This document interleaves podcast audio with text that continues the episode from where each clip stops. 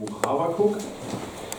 Wir hatten letzte Woche das freudige Ereignis der Taufe und die Woche davor hat der Juli uns äh, die erste Predigt zu dem Buch Habakuk gehalten. Und heute geht es im Buch Habakuk weiter. Das findet ihr ähm, bei den zwölf Prophetenbüchern, also zwischen Nahum und Zephania.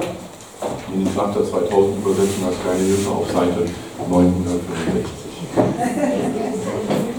Ja, das ist nicht so ein Buch, was man so oft liest. Ne? Genau, Habakuk. Ich möchte uns Habakuk 2 vorlesen. Das ist der Predigtext für heute, Habakuk 2. Dort steht geschrieben, auf meine Warte will ich treten und auf dem Turm mich aufstellen, damit ich Ausschau halte und sehe, was er mir sagen wird und was ich als Antwort weitergeben soll auf meine Klage. Und da antwortete mir der Herr und sprach, schreibe die Offenbarung nieder und grabe sie in Tafeln ein, damit man sie geläufig lesen kann. Denn die Offenbarung wartet noch auf die bestimmte Zeit. Und doch eilt sie auf das Ende zu und wird nicht trüben. Wenn sie sich verzögert, so warte auf sie, denn sie wird gewiss eintreffen und nicht ausbleiben. Siehe, der Vermessene, unaufrichtig ist seine Seele in ihm, der Gerechte aber wird durch seinen Glauben leben. Und dazu kommt noch, dass der Wein tückisch ist. Der übermütige Mann wird nicht bleiben. Er, der seinen Rachen weit aufsperrt wie das Totenreich und unersättlich ist wie der Tod dass er alle Völker zu sich sammeln und alle Nationen an sich ziehen will. Werden nicht diese alle einen Spruch über ihn anheben und ein Spottlied in Rätseln auf ihn anstimmen? Man wird sagen, wehe dem, der sich bereichert mit dem, was ihm nicht gehört, wie lange noch? Und sich mit Pfanngut beschwert. Werden nicht plötzlich die aufstehen, die dich beißen werden, und die aufwachen, die dich wegjagen werden, so dass du ihnen zur Beute wirst? Denn wie du viele Völker geplündert hast, so wollen so sollen alle übrig gebliebenen Völker dich plündern, wegen des vergossenen Menschenblutes und wegen der Vergewaltigung des Landes, der Stadt und all ihrer Bewohner. Wehe dem, der ungerechten Gewinn macht für sein Haus und dann sein Nest in der Höhe, um dann sein Nest in der Höhe anzulegen und sich sicher zu sein vor dem Unglück. Du hast beschlossen, was in deinem Haus zur Schande gereicht, nämlich die Vertilgung vieler Völker. Und durch deine Sünden hast du deine Seele verwirkt. Ja, der Stein wird aus der Mauer heraus schreien und der Balken im Holzwerk wird ihm antworten. Wehe dem, der Städte mit Blut baut und Ortschaften auf Ungerechtigkeit gründet. Siehe, kommt es nicht von dem Herrn der Herrscher, dass Völker fürs Feuer arbeiten und Nationen für nichts sich abmühen? Denn die Erde wird erfüllt werden von, Erkenntnis, von, von der Erkenntnis der Herrlichkeit des Herrn, gleich wie die Wasser den Meeresgrund bedecken. Wehe dir, der du deinen Nächsten zu trinken gibst und ihm deinen Bluttrank einschenkst und ihn auch betrunken machst, um seine Blöße zu sehen. Du hast dich an Schande gesättigt statt an Ehre. So trinke auch du und zeige dein Unbeschnittensein. Die Reihe wird auch an dich kommen, den Becher aus der rechten Hand des Herrn zu nehmen, und Schande wird auf deine Herrlichkeit fallen. Denn die Gewalttat, die am Libanon begangen wurde, wird dann über dich kommen. Und die Verheerung, die an den wilden Tieren begangen wurde und die sie in Schrecken versetzte, und zwar wegen des vergossenen Menschenblutes und wegen der Vergewaltigung des Landes und der Stadt und all ihrer Bewohner. Ein gemeißeltes Bild, was nützt es? Dass der Bildhauer es geschaffen hat, was nützt ein gegossenes Bild und ein Lügenlehrer dazu? Denn der es gemacht hat, vertraut auf sein eigenes Machtwerk, sodass er stumme Götzen verfertigt. Wehe dem, der zum Holz spricht, wache auf, und zum Stein stehe auf. Kann er denn lehren? Siehe, er ist in Gold und Silber gefasst, und es ist gar kein Geist in ihm. Aber der Herr ist in seinem heiligen Tempel. Sei still vor ihm, du ganze Erde. Soweit Gottes Wort, ich noch. Ja, mächtiger Vater, ich muss dir bekennen, dass dieser Text für mich sehr sperrig ist. Und als ich das gelesen habe, ich wirklich damit zu kämpfen hatte und auch mit der Botschaft, die darin steckt. Allmächtiger Gott, aber du hast uns diesen Text aus einem Grund gegeben, denn du offenbarst darin Dinge über dich, die wir lernen müssen.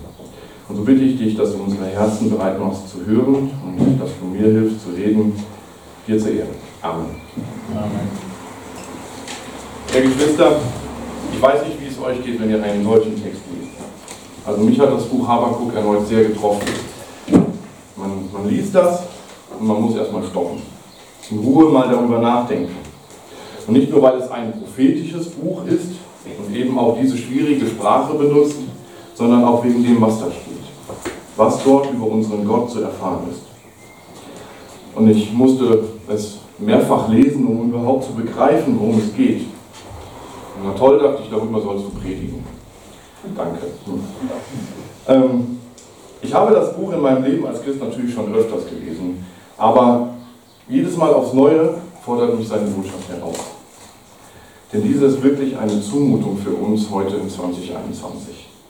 Was Habakuk als Offenbarung empfängt, war schon für ihn und seine Leute damals heftig. Und das ist es auch für uns heute.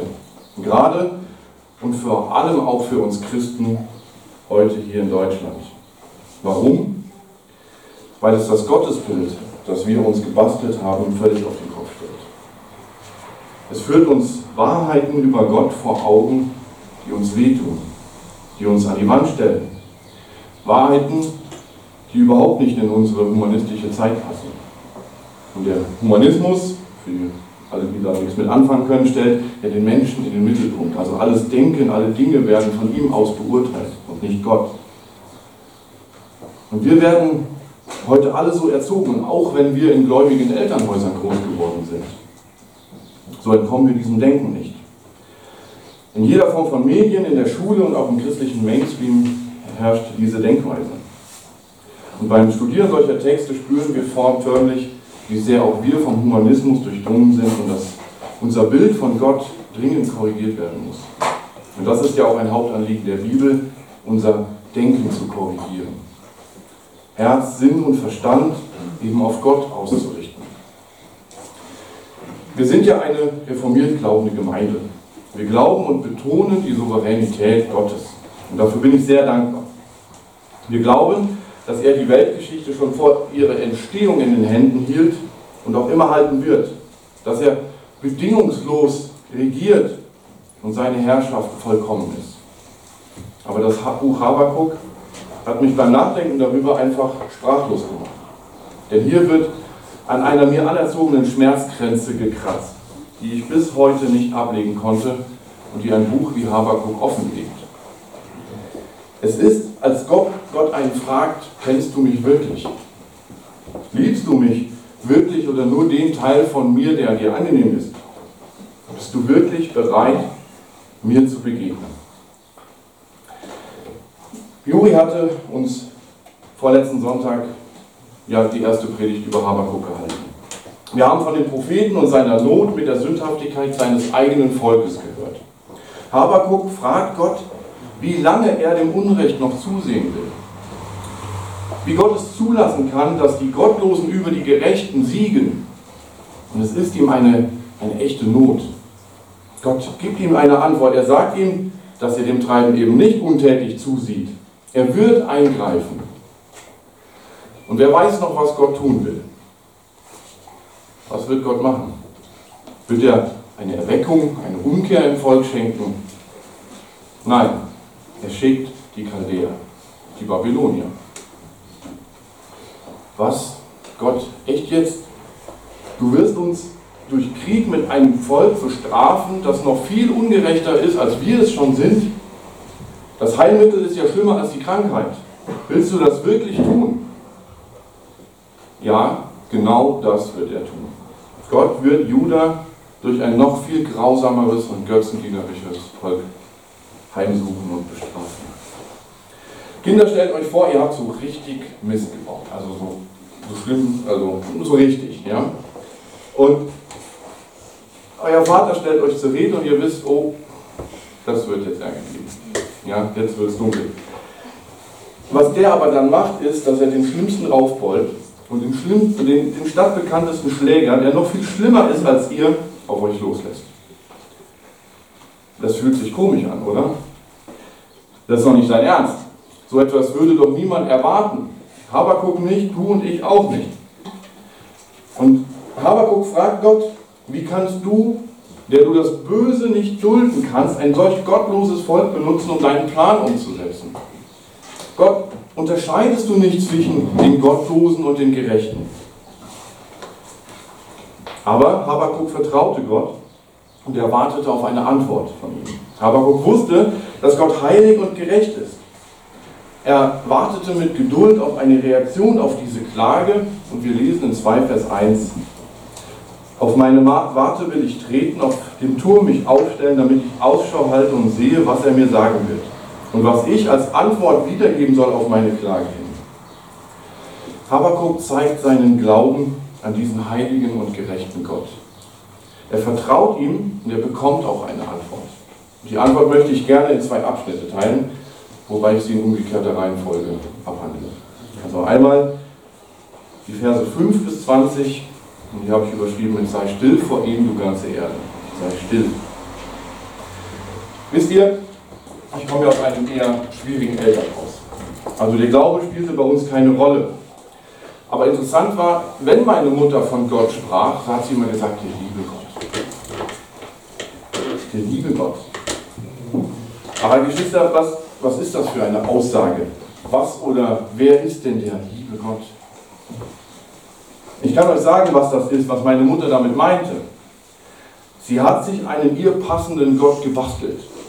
Den Gott der Bibel kannte sie zu dem Zeitpunkt noch nicht. Also hat sie sich einen Gott zurechtgelegt, der ihr weder zu nahe kommt, noch irgendetwas von ihr fordern wird. Denn der liebe Gott, das ist nur ein kleines altes Väterchen irgendwo auf einer Wolke, der sich sorgenvoll um das Treiben hier auf dieser Erde kümmert und uns allen nur das Beste wünscht. Das war der Gott meiner Mutter. Zumindest eine Zeit lang, bis sie dem Gott der Bibel begegnete. Und solch einen Götzen beten Hunderte, Jahrtausende, Tag für Tag an, denn sie kennen den Gott der Bibel nicht. Aber wir westlichen Christen sind wir denn besser? Was ist denn aus dem Land der Reformation geworden? Was aus den Kirchen und Gemeinden? Und manchmal könnte man meinen, es versinkt alles irgendwie im Chaos. Und die einen schneiden so lange an Gott herum, bis es nur noch ein lieblos, ein, ein liebendes Irgendetwas ist, das am Ende alle Menschen in den Himmel holt. Und die anderen machen aus ihm einen kontrollsüchtigen Tyrann, der keinen zu sich in den Himmel lassen will, wenn er nicht die Gemeinderegeln zu 100% befolgt. Also beide Seiten verschweigen das Evangelium und verdrehen es, bis nichts mehr davon übrig ist. Was hat das jetzt mit Habakkuk zu tun? Nun, Gott offenbart hier einige für uns sehr wichtige Dinge über sich. Zunächst lernen wir, Gott macht, was er will. Er macht einfach, was er will. Er macht, was er will, ob uns das passt oder nicht. Stört dich dieser Gedanke?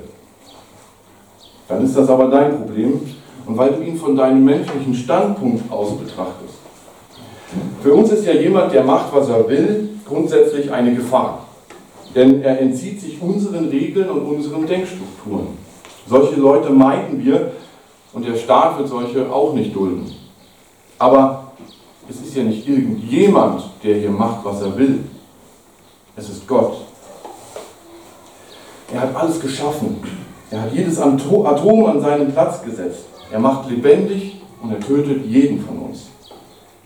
Jeden Morgen geht die Sonne auf, weil er es so will. Und wenn es heute Morgen das letzte Mal war, dann weil er es so will. Gott macht, was er will und es spielt keine Rolle, was du darüber denkst. Er, er wird dich nicht um Erlaubnis fragen. Er wird sich nicht bei dir erkundigen, ob du mit seinem Verhalten irgendwie einverstanden bist. Denn er ist Gott. Das macht ihn zum Gott. Und wenn er hier das Südreich von Israel, das Nordreich hat er ja schon durch die Assyrer vernichtet, wenn er hier das Südreich durch die Chaldäer heimsuchen und in die Gefangenschaft führen will, dann ist das so. Wer will sich ihm in den Weg stellen? Aber wir dürfen hier nicht menschlich denken. Wir dürfen nicht hergehen und an Gott herumbasteln. Was ist denn der krasseste Unterschied zwischen uns und Gott? Also es gibt viele, aber was ist der krasseste Unterschied? Er ist heilig. Er ist ein heiliger Gott. Er ist vollkommen in allen seinen Eigenschaften. Wenn wir lesen, dass er gerecht ist, dann ist seine Gerechtigkeit eine heilige Gerechtigkeit. Das heißt, die ist vollkommen. Und seine Gerechtigkeit ist die einzig richtige. Wenn du dich für gerecht hältst, sei dir sicher, deine Gerechtigkeit ist bei weitem nicht so wie seine. Seine Liebe ist eine heilige Liebe und damit auch die einzige und der absolute Maßstab für Liebe. Das, was wir Menschen mit dem Begriff Liebe machen, ist krank und verdorben und mittlerweile kaputt. Wenn Gott also nun die Chaldäer zum Gericht über sein Volk sendet, dann handelt er immer richtig und gerecht, vollkommen. Völlig unabhängig davon, ob wir damit klarkommen oder nicht. Und hier müssen wir von Habakuk etwas lernen. Denn er macht das einzig Richtige. Er vertraut Gott, auch wenn es ihn in die Verzweiflung bringt. Er sagt ihm seine Not mit dieser ganzen Sache und wartet auf eine Antwort Gottes. Und Gott gibt sie ihm. Er sagt ihm, dass die Chaldäer, die Babylonier, dieses bösartige Volk auch gerichtet werden. Er wird jede böse Tat dieses Volkes rächen und bestrafen. Der Jäger wird selbst zum Gejagten werden. Und Kinder, um das Beispiel von gerade noch einmal aufzugreifen, also ihr habt so richtig Mist gebaut, euer Vater lässt diesen Schläger auf euch los und anschließend bekommt ihr beide richtig Ärger. Ihr steht beide nachher schuldig vor ihm.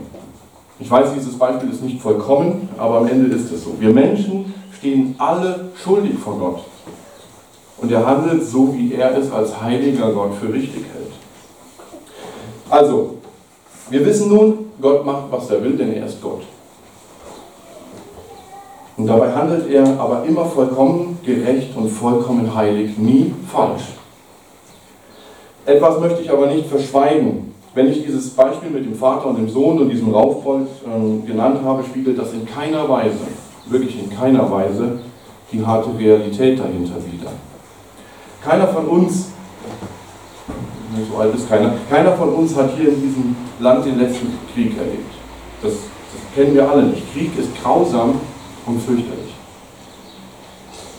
Als die Babylonier das Südreich vernichtet haben, kamen sie nicht zum Verhandeln. Sie kamen mit Speeren und Schwertern.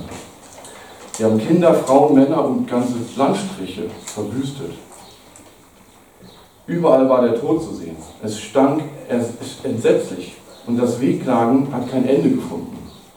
Das Gericht Gottes ist keine niedliche Angelegenheit. Und hier kommen auch wir moderne Christen wieder ins Spiel. Denn wir sind leider sehr gut darin, aus Gottes Gericht eine niedliche Angelegenheit zu machen. Ihr kennt das alle, wenn, wenn man in eine Kinderbibel schaut und einfach mal nachguckt, wie wird denn die Sintflut dargestellt. Ich denke mir manchmal, man hätte es besser gar nicht abgedruckt.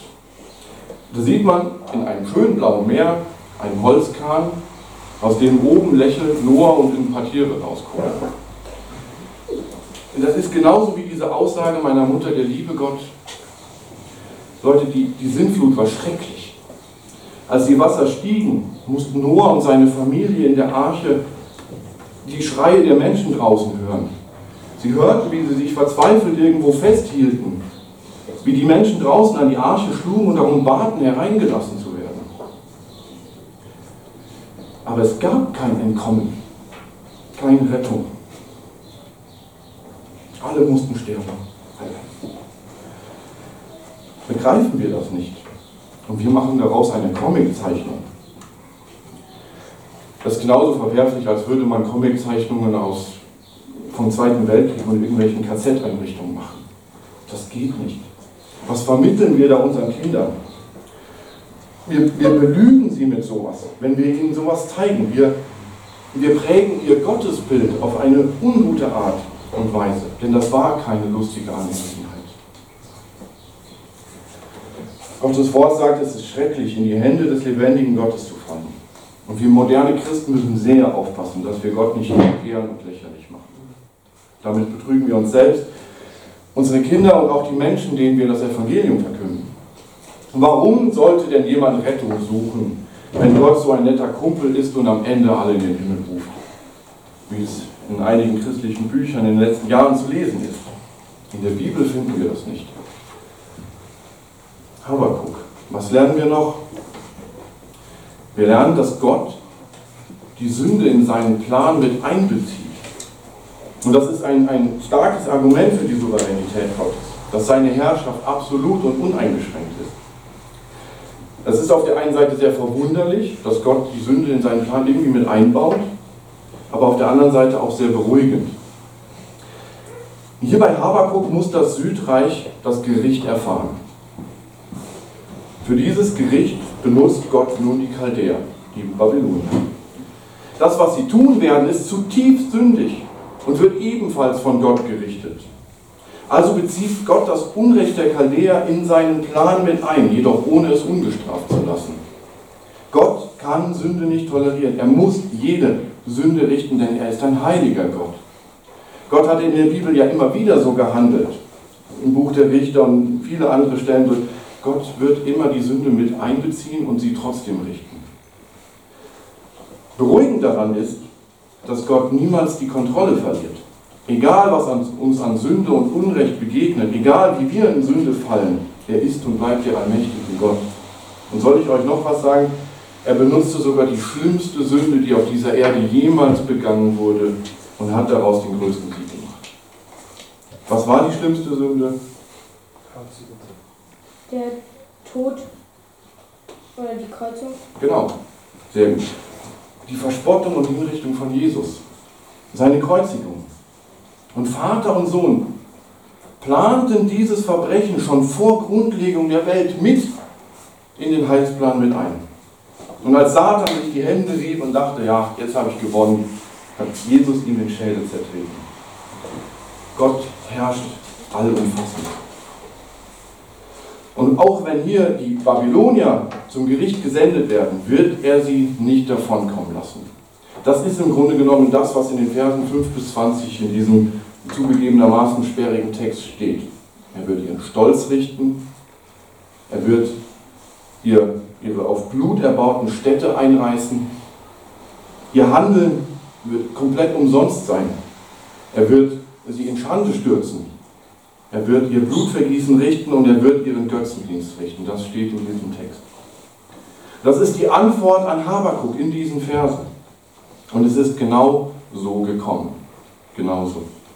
Gott handelt so, wie er es beschlossen hat. Und ja, wir Menschen kommen damit oft nicht zurecht. Das Problem dabei sind wir und nicht Gott. Wir, wir sind ja gefallene Geschöpfe. Und damit sind auch unsere Maßstäbe und unser Gerechtigkeitsdenken ein gefallenes Denken. Ein Gedankenspiel.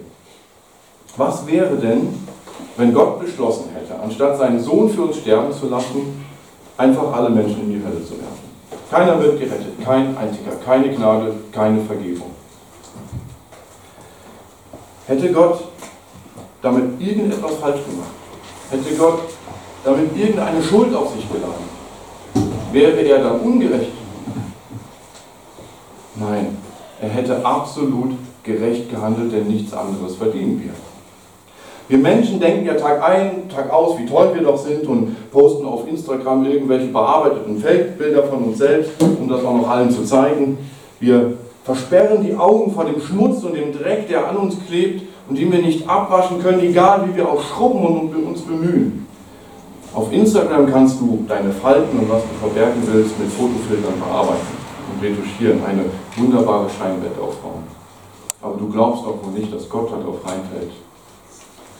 Wir hätten alle die Hölle verdient. In Vers 20 steht, aber der Herr ist in seinem heiligen Tempel. Sei still vor ihm, du ganze Erde. Wir alle müssten schweigend dastehen und auf unser Gericht warten. So wie das Südreich damals auf das Gericht durch die Babylonier und die Babylonier ja wiederum selbst auch. Wir alle hier wissen ja auch, worauf diese Welt zusteuert. Was am Tag des Herrn kommen wird, wenn Jesus wiederkommt, um die Toten und die Lebenden zu richten. Wenn der Gerechte das letzte Gericht halten wird. Aber, und da können wir Gott wirklich dankbar sein, er ist nicht nur gerecht. Wäre Gott nur gerecht, das wäre schlimm für uns. Er ist auch barmherzig und voller Gnade. Er überlässt uns eben nicht seinem heiligen Zorn. Er errettet uns aus dieser Not und auch das finden wir hier in Habakkuk. Denn wir lesen in Vers 4, der Gerechte wird aus Glauben leben. Da steht in Vers 4, siehe, der Vermessene, unaufrichtig ist seine Seele in ihm, aber der Gerechte, der, der Gerechte aber wird durch seinen Glauben leben. Und dieser Vers zeigt uns, dass Gott sehr wohl einen Unterschied macht zwischen den gottlosen Chaldäern und den gläubigen Überrest aus Juda. Und das war so wichtig für Habakkuk. Gott unterscheidet sehr wohl und er wird die Chaldäer ebenfalls richten. Und diese Antwort beendet den geistlichen Kampf Habakkuks. und führt dazu, dass er in Kapitel 3 Gott ehrfürchtig anbietet, anbetet. Obwohl Habakkuk weiß, was kommen wird, das Gericht wird kommen, vertraut er Gott. Und Vertrauen ist hier der Punkt. Der Gerechte wird aus Glauben leben. Man kann hier auch Vertrauen sagen. Derjenige, der Gott vertraut, der wird leben. Glauben wir dem Gott der Bibel? Vertrauen wir dem Gott, der sich in diesem Wort offenbart? Auch wenn das, was wir da lesen, unseren Ohren wehtut. Wenn es an unserem Stolz sägt und uns von unserem selbstgebauten Thron stürzt. Wenn das nicht in unsere Zeit passt, nicht in diese Welt, die sich von Gott abgewandt hat. Seit dem Sündenfall rebelliert die gesamte Menschheit gegen Gott, weil er nicht so ist, wie wir ihn haben wollen. Weil er eben nicht der liebe Gott ist. Das alte, nette Väterchen von nebenan, sondern der, der das ganze Universum geschaffen hat und darüber herrscht. Vertraust du dem Gott der Bibel? Der Gerechte wird aus Glauben leben. Das sind die Worte, auf die Paulus seine Lehre der, Gerechtigkeit, der Rechtfertigung gründet. Wir lesen in Römer 1 ab Vers 16, denn ich schäme mich des Evangeliums von Christus nicht, denn es ist Gottes Kraft zur Errettung für jeden, der glaubt. Zuerst für den Juden, dann auch für den Griechen. Denn es wird darin geoffenbart die Gerechtigkeit Gottes aus Glauben zum Glauben. Wie geschrieben steht, Habakkuk, der Gerechte wird aus Glauben leben. Und in Galater 3, Vers 10 steht, denn alle, die aus Werken des Gesetzes sind, sind unter dem Fluch. Denn es steht geschrieben, verflucht ist jeder, der nicht bleibt in allem, in allem, was im Buch des Gesetzes geschrieben steht, um es zu tun. Dass aber durch das Gesetz niemand vor Gott gerechtfertigt wird, ist offenbar, das wissen wir. Denn der Gerechte wird aus Glauben leben. Und dieser Vers in Habakkuk lehrt uns eben dies. Wer meint, er wäre imstande, es mit Gott aufzunehmen, wird gewaltig scheitern. Seine Seele ist unaufrichtig, stolz und verloren. Aber derjenige, der sich Gott unterordnet, ihm vertraut und glaubt, der wird leben, denn er weiß um seine Verlorenheit. Aber derjenige, also der, der, der Gerechte ist aber ja nicht gerecht, weil er so ein toller Typ ist, weil er ne, alles kann und die Gebote alle hält. Nein, er ist gerecht, weil er weiß, dass er von der Gnade Gottes abhängig ist. Er weiß, dass er nichts anderes als das Gericht verdient, weil er gegen den Heiligen rebelliert hat. Der, Gerichte, der Gerechte spricht, Gott sei mir Sünder gnädig. Der Vermessene sagt, danke Gott, dass ich nicht so bin wie der Sünder da. Die BU-Kinder müssen jetzt mal still sein. Warum war David ein Gerechter? Warum war David ein gerechter Mann, ein Mann nach dem Herzen Gottes? Ich meine, er war ein Ehebrecher und Mörder. Er hat seiner Familie nicht gut vorgestanden, er missbrauchte seine Macht. Wie kann er ein Mann nach dem Herzen Gottes sein? Wie geht das? Weil er um seine Sünde wusste und Buße getan hat. Weil er Gott mit seinem Urteil über ihn Recht gegeben hat und es ihm leid tat. Er war eben kein vermessener Mann. Er vertraute und glaubte Gott. Darum war er gerecht. Der Gerechte wird aus Glauben leben. Und dieses Wort aus Habakkuk war auch in der Reformation der Schlüssel zum Verständnis des Glaubens. Weg von der Werksgerechtigkeit der katholischen Kirche hin zum lebendigen Glauben an Jesus Christus. Der Vermessene denkt, ja klar, ich kann die Gebote halten, klar, ich bringe Gott meine guten Taten und dann muss er mich ja retten. Aber er kennt Gott nicht, sonst wüsste er um die Unmöglichkeit dieses Unterfangens. Er folgt einem selbst gebastelten Götzen. Deine Kapitulation vor dem Allmächtigen und die Anerkennung deiner ausweglosen Situation, dein Vertrauen allein auf die Tat am Jesu am Kreuz, nur dieser Glaube rettet dich. Und diese Botschaft ist bis heute und bis in alle Ewigkeit gültig. Wir müssen den Menschen sagen, dass sie an diesem Gott zerschellen werden. Er ist heilig und er kann und wird keine Sünde schönreden, dulden oder relativieren. Er wird sie richten. Und wir müssen ihnen sagen, lasst euch versöhnen mit Gott. Er selbst rettet euch vor seinem Gericht, denn er hat seinen Zorn bereits gestillt. Er hat vor Grundlegung der Welt einen Plan verfasst und auch ausgeführt. Jesus Christus hat die Schuld für alle, die an ihn glauben, am Kreuz bezahlt. Er hat das Gericht schon getragen. Gehörst du auch zu denen, die aus Glauben leben? Ich bete mal.